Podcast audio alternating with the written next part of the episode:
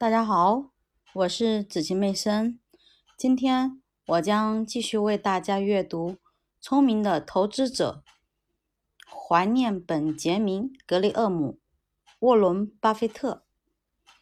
几年前，在即将八十岁之际，格雷厄姆向一位朋友表达了他的想法，希望每天都做一些傻事、有创造性的事。和慷慨的事，他的第一个奇怪目标反映了这样一个事实：他善于使自己的想法不带有任何说教或傲慢成分。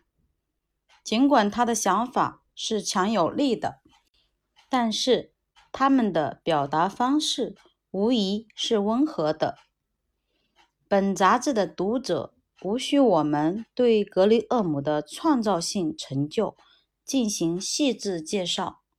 在绝大多数情况下，某一学科的创始人都会发现自己的研究成果很快就会被后继者超越。然而，这本书对一种混乱和令人困惑的业务领域进行了系统化。和逻辑化分析。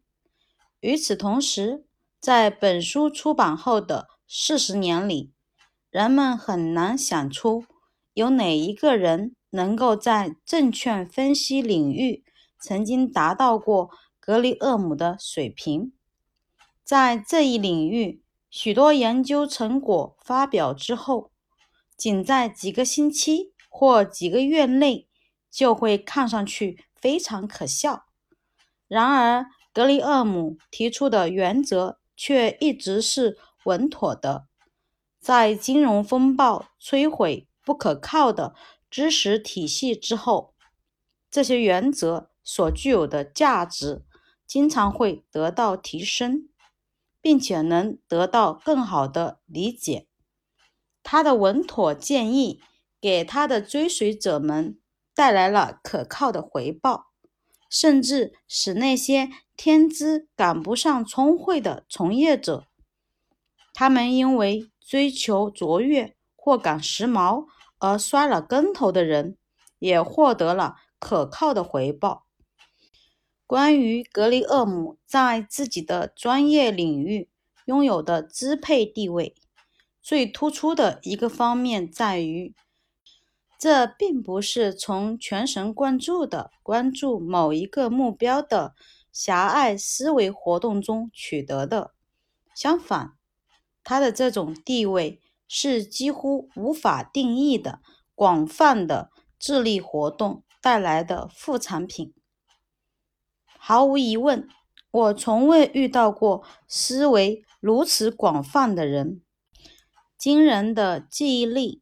对新知识一如既往的着迷，并且能够把这些知识重新应用于表面上不相关联的问题。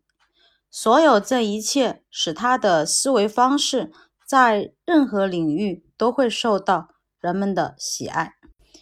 但是，他的第三项责任——慷慨，正是他比所有其他人都做的。更成功的地方。我是以一个学生、一个雇员和一个朋友的身份认识格雷厄姆的。无论从哪一种关系来看，在他所有的学生、雇员和朋友看来，格雷厄姆在自己的想法、时间和精力等方面都表现出了毫无保留的慷慨。如果想寻求一种明晰的思维，那么没有比格雷厄姆更好的人选了。而且，如果需要获得鼓励和忠告，就可以随时去找格雷厄姆。